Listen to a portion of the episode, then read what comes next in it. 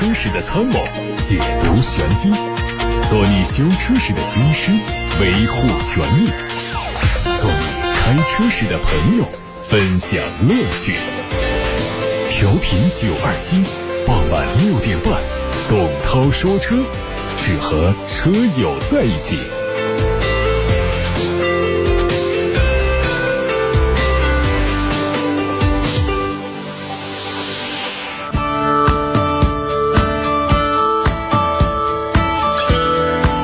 各位晚上好，我是董涛。大家关于选车用车的问题，关于汽车消费维权投诉，现在可以发到直播间来。先看今天的汽车新闻，跟我们的武汉国际车展有关系的几条放在前面说。昨天，广汽新能源埃安全系车型在本届武汉国际车展的 A 四馆重磅亮相，下一代的智能 SUV 埃安 V、中高级智能轿车引领者埃安 S，还有。豪华智能超跑 SUV i n l x 同台，一展中国新能源头部车企的强大科技实力。九月份，广汽新能源卖了七千多辆，同比净增百分之七十五。其中，i n s 不仅蝉联智能轿车中国品牌月销量的冠军，还凭借一至九月累计销量三万零五百一十五辆，勇夺中国品牌的第一名。而 i n v 继八月份第一次。登顶 A 级智能 SUV 市场之后，九月份的销量是稳步增长，以两千一百八十三辆的销量蝉联 A 级智能 SUV 的销冠。随着金九银十销售旺季的推进，中国新能源车市回暖态势强劲，相信广汽新能源将保持凌厉的热销势头，在双冠的道路上走得更远。昨天，长城炮携手柴油八 AT 全系车型登陆第二十一届武汉国际车展。长城炮柴油版搭载了由长城汽车自主研发的发动机，并且匹配了新一代 ZF 八 AT 变速器，七十五公里时速就可以升到八档，百公里的油耗八点五升，续航里程是九百四十公里。长城炮的柴油八 AT 三款车型的售价分别是。十一万七千八到十四万零八百，这是商用皮卡柴油；乘用皮卡柴油的售价区间是十三万三千八到十六万六千八，而越野皮卡柴油八 AT 的售价区间是十七万六千八到二十万六千八。另外，为满足专业越野车手和改装爱好者的需求，长城炮越野皮卡还推出了一款柴油六 MT，就是手动挡的车型，售价十五万三千八起，并且提供了前后差速锁和绞盘等全配装置。昨天，全新路虎卫士幺幺零车型交付仪式新闻发布会在武汉国际汽车展览会上举行。全新路虎卫士幺幺零基于路虎极限全地形 SUV 平台打造，全铝整合式车身架构的最大抗扭刚性达到了近三万牛米。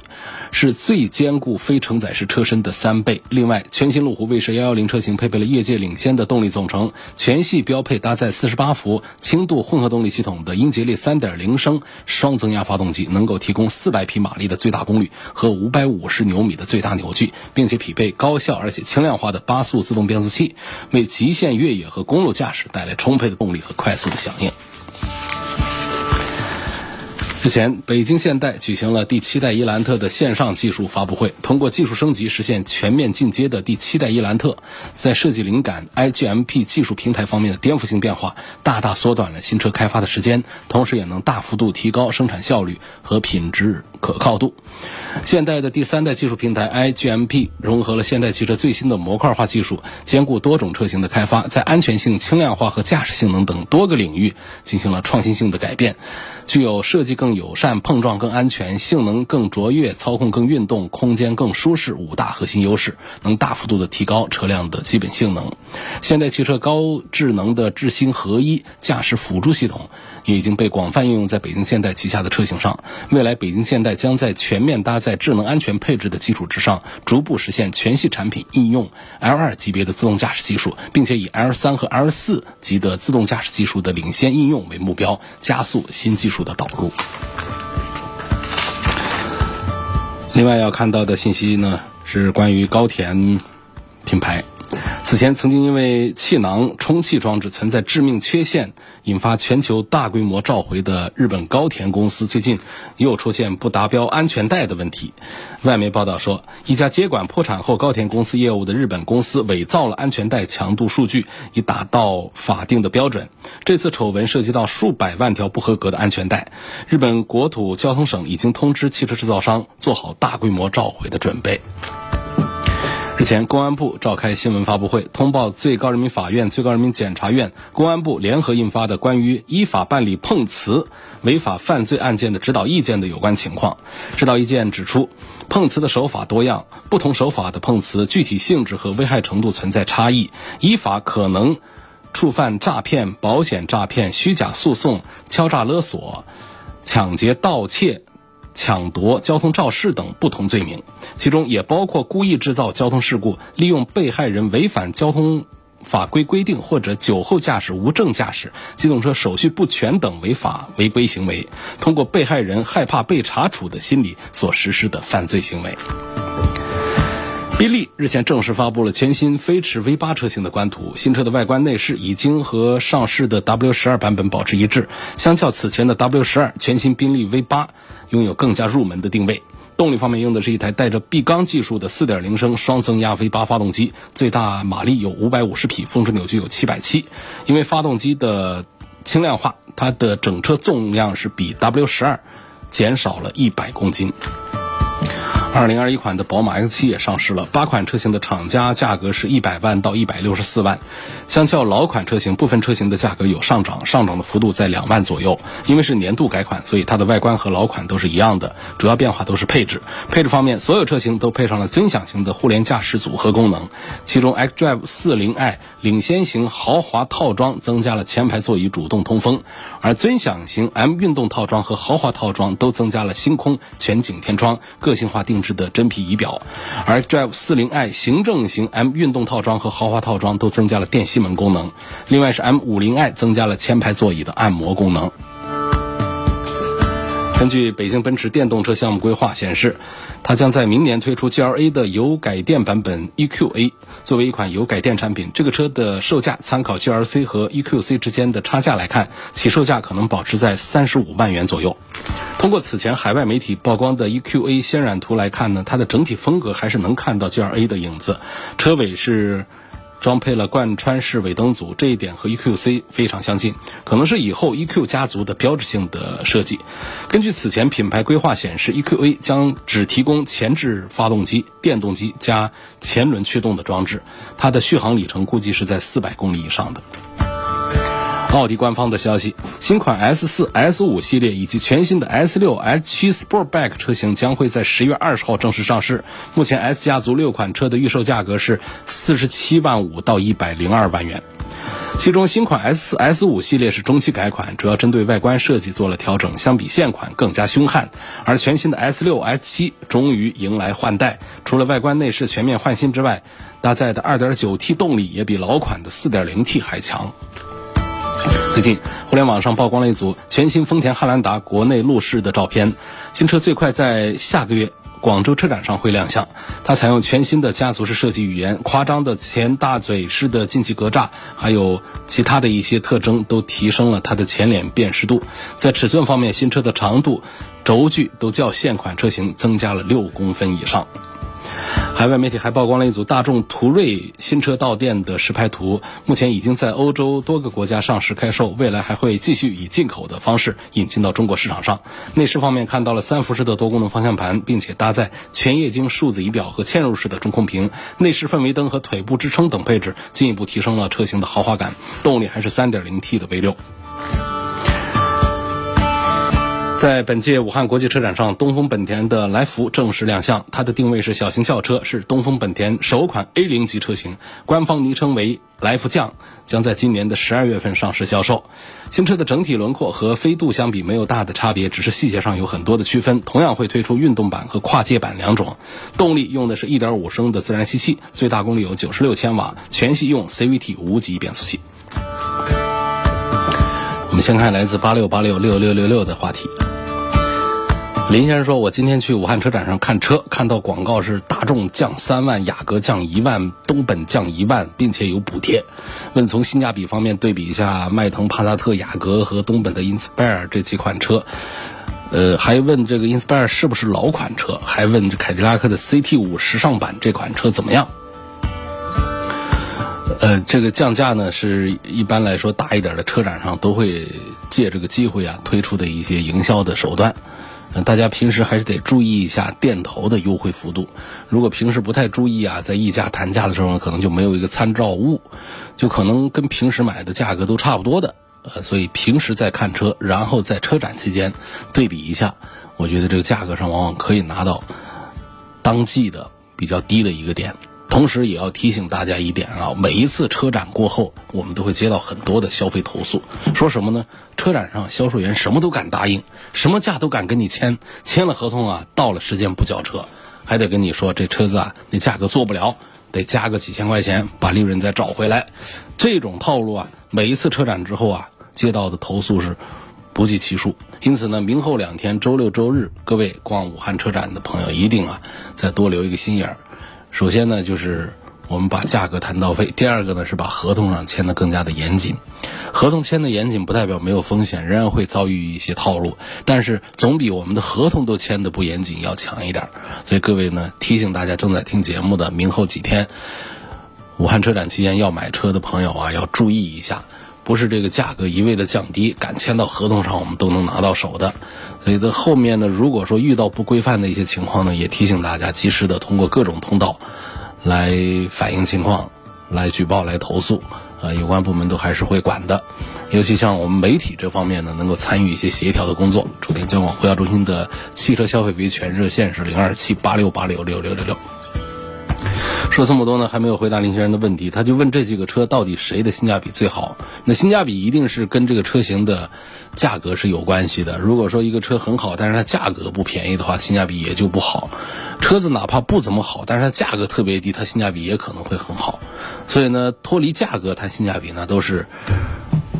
不对的。那现在林先生提的这几款产品，迈腾、帕萨特、雅阁和东本的 Inspire，其实他们的性价比啊，是。都还是很不错，尤其是咱们的日系产品，而尤其是我们的销量差一点的产品，它的性价比会更显高一点。为什么呢？因为它这个销量弱一点，它往往它的价格优势会更大一些，配置也会更高一些。那从这个角度来看，这个迈腾、帕萨特、雅阁和 Inspire 在一块儿，可能东本的 Inspire 的性价比的表现应该是最好的。它不是个老款啊，这个车呢，它改款时间不久，啊，不叫老款车。另外问到凯迪拉克的 CT 五时尚版这个车怎么样？这车确实在二线豪华品牌里面，它是性价比之王，啊，我们一般的豪华品牌在这么大的车身上，这价格一般都得是三十几万往上走的。这个车是二十几万的一个车，凯迪拉克 CT 五啊，将近五米的车长，啊，配上这个马力很大的 2.0T 动力，再配上这个十速的自动变速箱，这样一套下来的话呢，优惠完了之后是便宜的在二十四万左右。这个价格来买到一个五米长的一个豪华品牌的轿车，性价比的表现是非常不错的。所以我觉得，要刚才那几个车来跟凯迪拉克的 CT 五相比，这个性价比的话，恐怕我觉得还是 CT 五的性价比要好一些。下面还有一个朋友问到凯迪拉克的 CT 六这款车怎么样？这集中在问这个凯迪拉克的呃 CT 系列，呃 CT 六呢这个产品也还是。呃，延续刚才我跟大家说这个 CT 五的这个优势来说吧，就是这个儿大，配置高，性能好，价格便宜。弱的是什么呢？恐怕大家还是觉得它作为二线品牌，所以呢卖的没有宝马五系、奥迪 A 六啊、奔驰 E 级啊那么好。实际上呢，凯迪拉克 CT 六一直是用的一种中大型车的一个错位竞争。啊，这正是我们提醒大家要注意关注它的原因，就是错位竞争，它实际是高于五系 A 六和奔驰的 E 级的，但是它的价位呢比他们还要低，所以谁不愿意花更少的钱买一辆更大的、配置更高的车呢？啊，但这个车呢，从销量上讲呢，确实是卖不过它的这几个，呃，这个一线豪华品牌的对手，那些啊月销量基本上都是，啊，经常是上万，呃，受这个。呃，一些其他的影响才可能会下到一万辆以下来的几千辆的这个样子，所以说这个原因并不复杂，就是在很多人的心里呢，凯迪拉克这个品牌似乎并不是那么的高大上。如果说抛开品牌看产品的话，我是非常赞成这个大家来选择一下刚才提到的 CT 五，还有凯迪拉克的 CT 六啊这样的车的。我通过试驾会发现，这个车确实各方面做的都比较完善啊，在性能啊、舒适啊。各个方面都是在同档次的产品当中排位靠前的。下面的问题问到说，我是十月十号提的车，店员告诉我说要等到二十二号才能去选号上牌照。问新车上牌是真的需要等这么久吗？会不会四 S 店那边出了什么问题？那应该是出了什么问题？正常的，只要手续全，我们随时在工作日都可以到这个车管所去办牌照的。怎么要等到十几天以后呢？恐怕就是什么呢？就是合格证还压在银行没拿回来。呃，他要拿到合格证之后才能帮你去。是要你去上牌照，还是帮你去上牌照？总之应该是手续不全，啊，正常的话，你十号都提了车，应该随时都可以带着发票啊、合格证啊这样的一些东西啊去办上牌的手续的。动力舒适性能方面来对比一下，二零二一款的长安的 CS75 Plus 和东风风神的 HR7 自主品牌的 SUV 这两个产品，确实是在竞争方面还是咬得比较紧的。我我要说，在产品质量控制方面，长安的确实是做的弱一些，呃，CS 七五的投诉是比较多，但是呢，它在形象方面做的是非常的棒的，尤其是这个新出的 CS 七五 Plus 这个系列，在外观设计上是很有档次的。同时呢，东风风神 H 七呢，也是通过改新款之后呢，它的这个。设计感也是很不错，但是最终我们要看到的还是它们的动力性能啊，还有舒适性能这方面表现。在动力性能方面，他们用的都是小排量的涡轮增压发动机。那风神 H7 上用的是非常成熟的，不担心它出什么问题啊。1.6T 这一套 1.6T HP 的动力啊，在东雪东标的车上啊，在东风乘用车的系列里面都是广泛应用的。呃，不是说有很大的马力啊，但是呢，它的可靠度啊、成熟度方面做的还是呃很不错的。那我们看这个长安的 CS75 Plus 这款产品呢，呃，价位上跟它是差不多的，在尺寸上也是很接近的。它用的是什么呢？是 1.5T，啊，1.5T 起步的一个主打，然后再配上那个高功率的呢是 2.0T 的。这套 2.0T 的动力那肯定是比风神的 H7 的表现是要好一些。不过呢，它的价格也上去了，它优惠完了之后的价格也都是十四、十五万的样子。所以这样的对比下来的话呢，我觉得，咱们买一个低配的 1.6T 的风神的 H7，啊，厂家的价格呢，现在也就是十万块钱出点头，那再加上一些优惠，我觉得从性价比的角度上讲，还是东风风神的 H7 的表现，要比这个长安的 CS75 Plus，啊，要更好一些。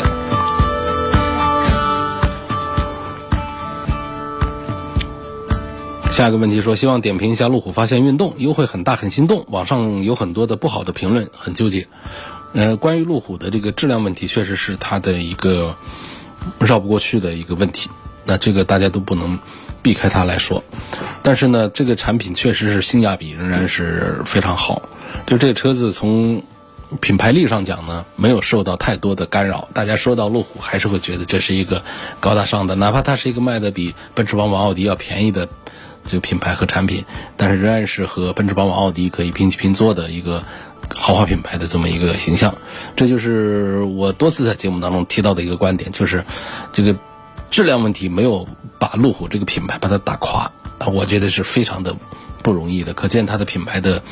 韧性是非常强大的。那说到这个发现运动这个车上来的话呢，这么大个车优惠完了卖个二十万多啊，我觉得跟奔驰、宝马、奥迪的产品相比呢。它第一个是尺寸上明显更大一些，第二个在驾驶性能方面确实是有一个呃基本的一个呃保证的，在路虎的产品上呢，一般都不会像这个奔驰、宝马、奥迪的产品上啊用一些小排量的小动力的这个产品，嗯，所以它。同样是这个在三十万左右的一个车，它会用上起步都是二点零 T 的动力，而且用的这个功率都比较高，而且从其他的配置各个方面也都做的比较的强大。所以我认为优惠完之后的路虎发现运动的性价比表现，确实还是要比奔驰、宝马、奥迪的这个竞品们是要强一些。它身上还是有一个问题，就是小毛病来自于电控系统、电子系统的毛病还是要多一些。但是呢，它整车三大件——发动机、变速箱、底盘这方面大毛病。是没有的。朱先生在八六八六六六六六平台上提问说：“我的车是在武汉买的，一直在随州开。今年八月二十九号脱保了，八月二十七号我的车出现故障，在随州 4S 店没有查出原因。后来我到武汉的 4S 店检查，就找出了故障原因，但是因为脱保了，4S 店就拒绝维修。那请问这种情况我该如何维权？这种情况要讲证据啊，你要把随州 4S 店的。”维修记录，你把它找到，哪怕没有找到原因，起码有一个接待单子啊，这样的东西可以证明你在脱保之前曾经找厂家的合法的授权经销商、售后服务站做过检修，也就是在脱保之前我提出过这个问题，那么一直拖到脱保之后再来解决的话，仍然是可以享受这个三包的，仍然是有质保的。而且我们在实际修车当中呢，会遇到这种情况啊。少数的 4S 店呢，少数的这个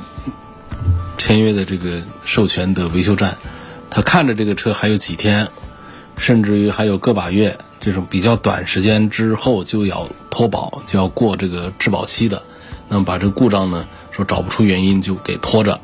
能避免来做。有有少数这样，但是呢，绝大多数的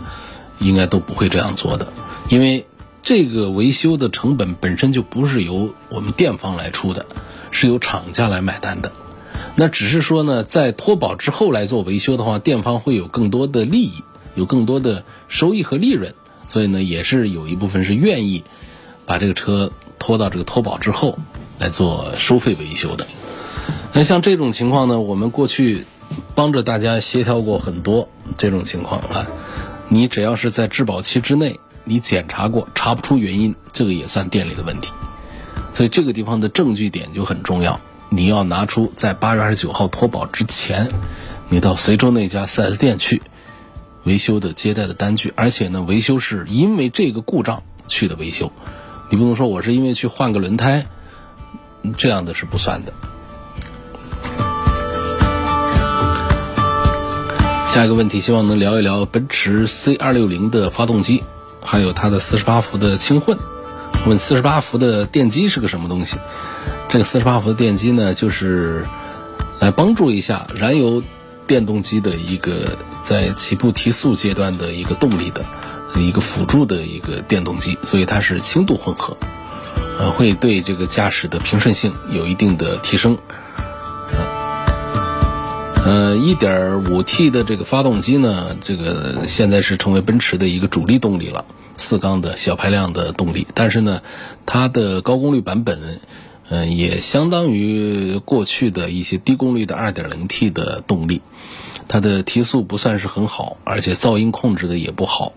但是呢，它确实是轻量化。并且是降低了制造的成本，让更多的人可以，呃，比较低门槛的能够拥有一台奔驰，这是奔驰的一个环保方向，也是一个成本削减的一个方向。实际上，在技术应用方面呢，奔驰的这个小排量发动机啊，还是很不错的，全铝的缸体啊，四十八伏的电气系统，可变气门生成、电动水泵等等，并且在气缸润滑呀，在供油系统方面都做了一些优化。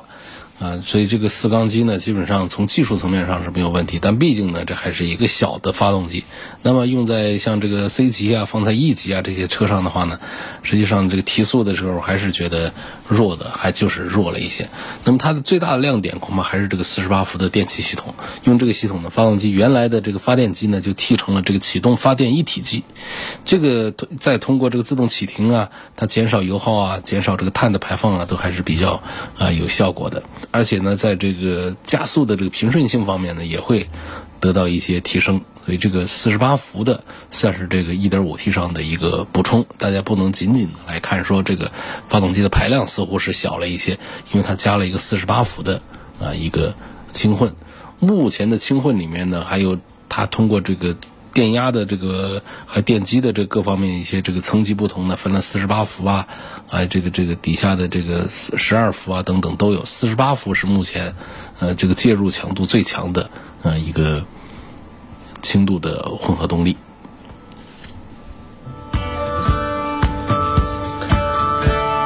下面一个问题问到奥迪 A 六 L 的插电混动优惠下来多少钱？是否值得买？优惠下来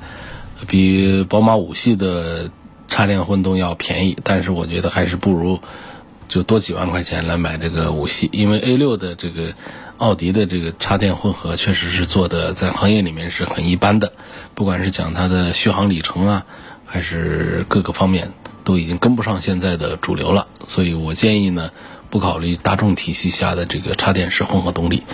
就是在目前的这个 C 级，尤其是 C 级豪华轿车当中，还是宝马五系的这个混合动力。做的是最划算、最值得买的。如何参与领克零五九二七定制版的活动？你打电话到八六八六六六六六楚天交广呼叫中心，跟坐席员留下你的姓名电话就可以了。通用的时速变速箱故障多不多？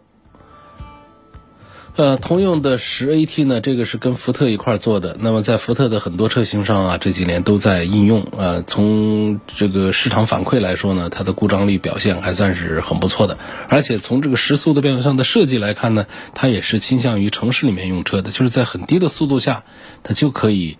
这个。用上这个九档和时速，它不是说非得在高速公路上跑到很高的速度才能用的，所以从目前来看，这个时速的变速箱呢，要比过去说的这个九 AT 啊，要更值得考虑买一些。东风风神的 E70 这个车怎么样？哎，这个车的推荐指数就比较低了，啊，并不是由乘用车工厂里面来出品的，但是挂着这个风神 logo 的一个电动车啊，E70，这个车呢，最多的市场呢，应该还是在这个。呃，单位购买还有这个网约车啊，这个领域，我们私家用车的话呢，我还是不建议大家来考虑他们家的这个 E 七零。下面问到二零二一款的雷凌的一点二 T，说明书上写的是九十二号汽油，如果我加九十五号汽油，是否可以减少积碳？这个跟减少积碳的关系不太大，它是一个抗爆震的一个性能。如果写的是九十二号以上汽油的话，你加九十二号加九十五号，嗯，有的人说可以体会到动力上的区别，我反正是多次的这样混加，我从来没有感觉到动力上出现了不同，出现了变化。也就是说，这个以。标号汽油标号呢，只是针对我们爆震性能的一个改变。如果说这是一个高于我们发动机的标定标号的汽油的话，加进去你几乎感受不到它给你带来了什么好处。但是如果说你低于发动机标定的标号，你加那种低标号的汽油的话呢，你就能感觉到发动机在跟你抗议，它就会有这个呃这个爆震的一种情况出现，就敲缸的那种声音。呃，换了油之后，问题就可以得到解决。还有一个朋友说，开手动挡的车，一档挂上之后，车子一动，我就把它换到二档上去。这样做呢，对车辆有什么不好的影响？这个肯定就是不好的，这就叫拖档嘛。呃，拖，拖拉机的拖，拖档啊，不是脱离的脱，脱档。脱档分两种，都叫脱档。呃，一种呢就是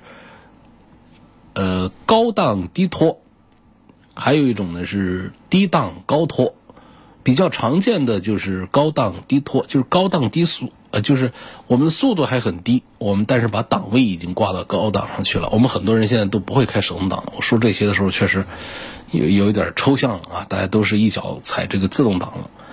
这个手动挡啊，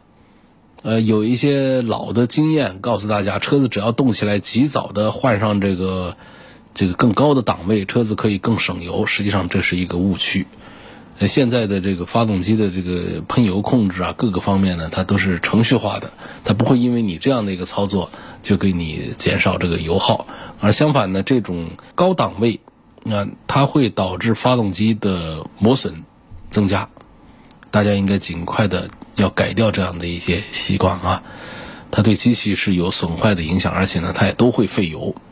还有一种呢，就是这个低档高拖。就是我们的车的速度已经比较高了，但是档位还在很低上，这会明显的看到我们转速表、发动机转速表这个跑的比较大。这种情况下呢，其实也叫这个脱档。其实这种呢也是那是更费油了，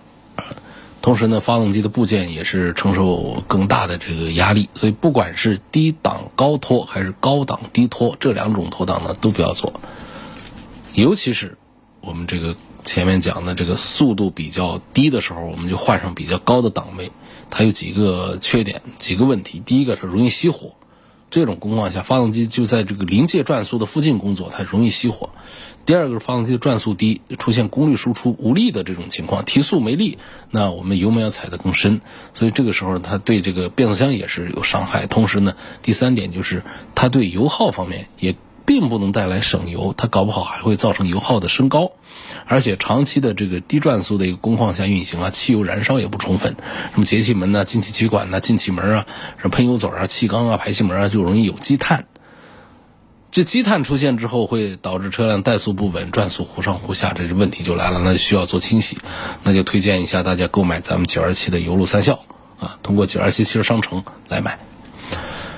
所以，总之呢，这个电喷车呀，跟咱们的这个过去的化油器的这些车子啊，它都技术上有很大的不同。所以，有一些比较陈旧的一些老的观念，大家要呃选择性的放弃一些了。董涛说车是每天晚上六点半到七点半钟直播，各位有更多的问题呢，可以在节目时间以外通过董涛说车的全媒体平台来参与互动，提出问题，包括发布投诉。汽车消费维权投诉热线零二七八六八六六六六六。